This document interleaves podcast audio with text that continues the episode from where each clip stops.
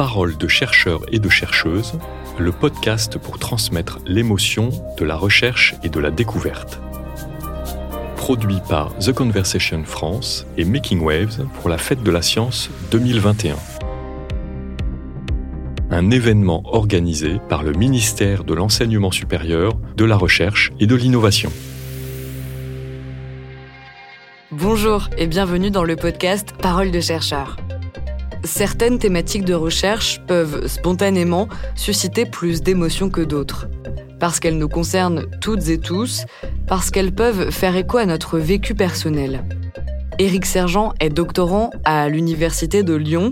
Il travaille sur l'art funéraire du 19e siècle en France. C'est en se baladant dans les allées d'un des cimetières qu'il étudie que nous avons discuté de ses émotions de chercheur. Difficile à croire, mais nous sommes bien au cœur de Paris, dans le cimetière Montmartre, avec comme seule pollution sonore le croassement des corbeaux. Alors là, on est sur une des allées du cimetière Montmartre, qui est une des belles allées du cimetière Montmartre, où on a des chapelles très intéressantes, des grandes chapelles en bordure d'allées, qui sont évidemment des, familles aisées, qui ont fait construire des monuments très imposants et qui souvent sont par des artistes euh, plus ou moins connus.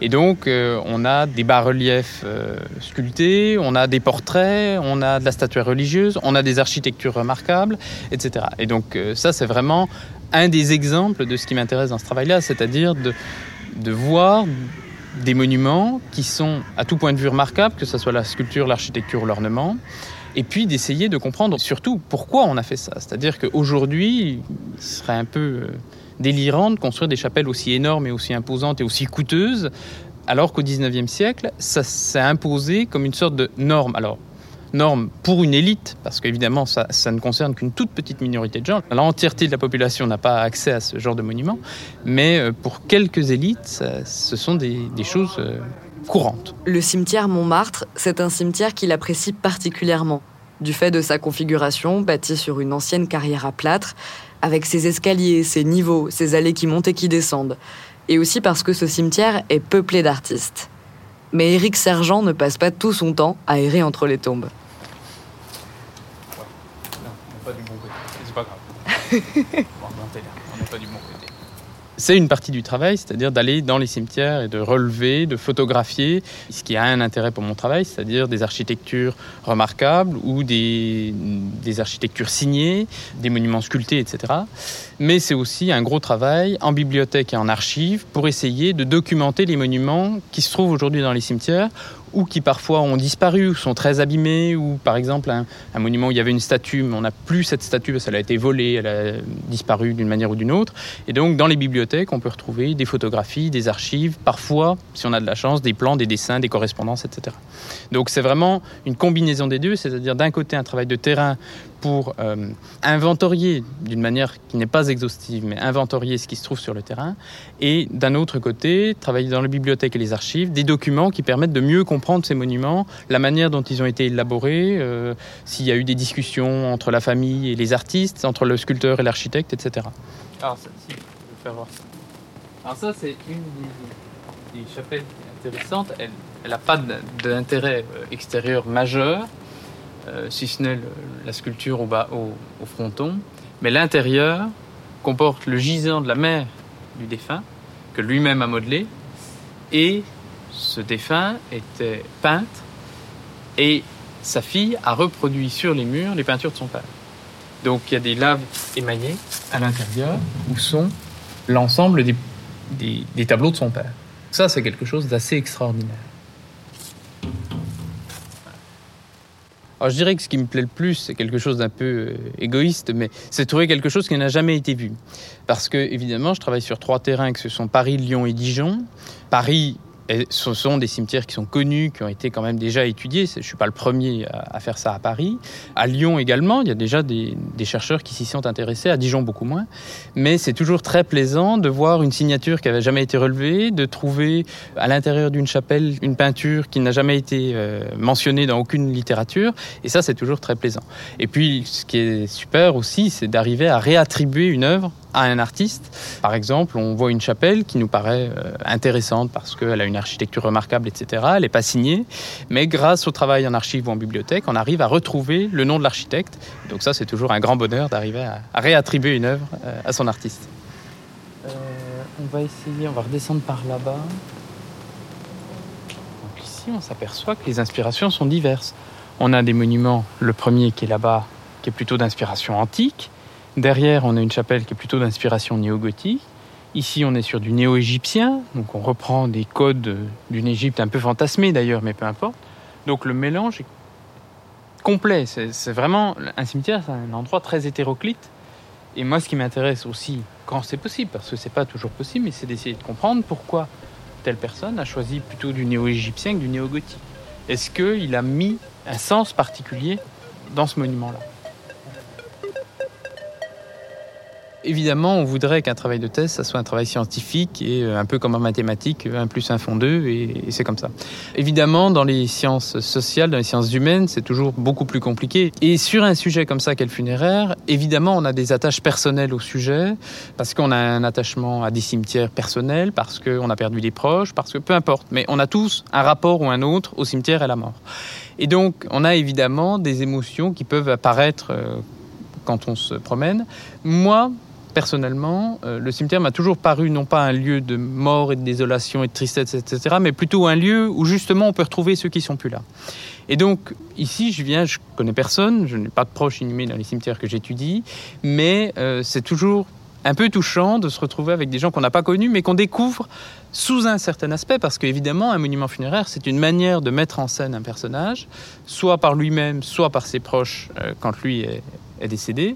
Et donc, on découvre une facette de leur personnalité, une facette de leur existence, une facette euh, de leur poésie. On découvre parfois des poèmes de poètes complètement oubliés et qui n'ont pas vraiment eu de carrière de poète, mais voilà, on trouve des choses très touchantes.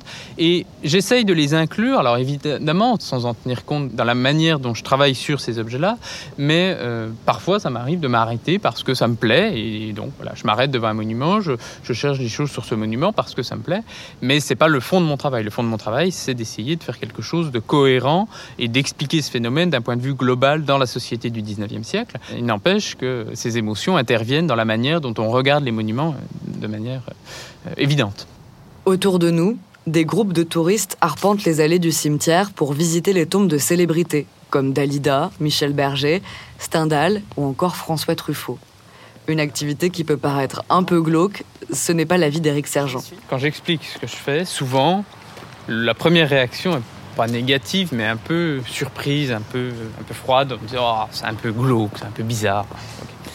ensuite, j'explique véritablement pourquoi je fais ça, comment je le fais, euh, ce que je cherche. Et d'un seul coup, les gens changent de regard et me disent Ah oui, mais dans le cimetière de mes parents, où sont enterrés mes parents, il y a un, grand monument comme ça. Euh, ah, mais je suis allé en vacances, j'ai vu ça. Euh. Puis tu sais, finalement, moi, quand je vais dans une ville, en général, je visite toujours le cimetière. Et en fait, il y a énormément de gens qui visitent les cimetières. C'est pas quelque chose de, rare. Et même s'ils ne les visitent pas vraiment en tant que visiteurs, quand ils vont à un moment ou à un autre, à un enterrement ou rendre hommage à des proches, on jette toujours un coup d'œil à ce qui nous entoure et on a toujours l'œil attiré par quelque chose. Parce que même dans le plus petit cimetière, il y a toujours quelque chose d'un peu surprenant, d'un peu remarquable, d'un peu bizarre, d'un peu voilà. Et donc ça, c'est vraiment très intéressant de voir que c'est un sujet qui en fait touche tout le monde. Ce sujet de recherche touche tout le monde et dit beaucoup du rapport d'une époque à la mort. Par exemple, au début du 19e siècle, on représentait encore des figures macabres, comme des squelettes avec une faux. Au cours du 19e siècle, l'image de la mort est totalement évacuée. Sur les tombes, on la remplace par des symboles plus neutres, comme les couronnes d'immortels. Mais ce qui passionne Éric Sergent, c'est que les tombes parlent avant tout de la vie, du vivant. 99% des monuments funéraires ne parlent pas de la mort. Ils parlent de ce qu'on laisse après et de ce que les vivants gardent des morts en général. Donc, euh, au contraire, on va essayer de mettre en scène euh, un vivant dans son, son existence tel qu'il a été. On va le le représenter, souvent pas sur son lit de mort, on va le représenter tel qu'il était quand il avait 40 ans, 50 ans, 60 ans, des fois 80, 90 ans, mais rarement sur son lit de mort. Et même dans le cas où il serait représenté sur son lit de mort, ce qui arrive parfois, souvent la dimension artistique prend le dessus. C'est rarement le défunt lui-même qui laisse une image. Ça arrive, Je cite toujours le cas de la Croix qui, dans son testament, dit Je veux être enterré au Père Lachaise, dans un endroit spécifique, et il veut que son tombeau soit copié sur Palladio ou sur l'Antique. Donc voilà, il laisse des instructions pour que son monument ressemble à ce que lui imagine de sa vie. Le témoignage que lui veut laisser. Les trois quarts du temps, c'est pas ça. La réalité, c'est que on décède et ce sont les survivants qui construisent le monument. Et donc, ce sont eux qui laissent un message. Ça peut être un message des vivants envers le mort, mais c'est parfois aussi un message des vivants envers les vivants. Regardez la chapelle qu'on est capable de faire construire grâce à la fortune que nous avons. Ou regardez quel homme était notre père. Et donc on, expose tous ces titres, euh, que ce soit des titres de, des décorations militaires ou civiles, euh, des, des faits militaires, etc. Moi ce qui m'intéresse beaucoup, c'est de savoir qu'est-ce qu'on laisse et comment on transmet ce qu'on laisse. Parce que finalement, Qu'est-ce que va retenir la postérité de quelqu'un? Alors, d'un homme politique, on va dire, il, a laissé des lois, il a laissé des décrets, il a laissé des choses, etc. Mais si c'était un ouvrier, si c'était euh, un agriculteur, qu'est-ce qu'il a laissé? Et donc, c'est assez touchant de voir parfois que aussi des gens plus modestes laissent des témoignages dans les cimetières. Au XIXe siècle, la construction des tombeaux, chapelles, sculptures était un passage obligé pour les jeunes artistes et architectes parce que leur réalisation était plus simple qu'un bâtiment pour les vivants, et surtout parce que c'était rémunérateur. Les cimetières regorgent donc d'œuvres artistiques et constituent pour le public un musée à ciel ouvert.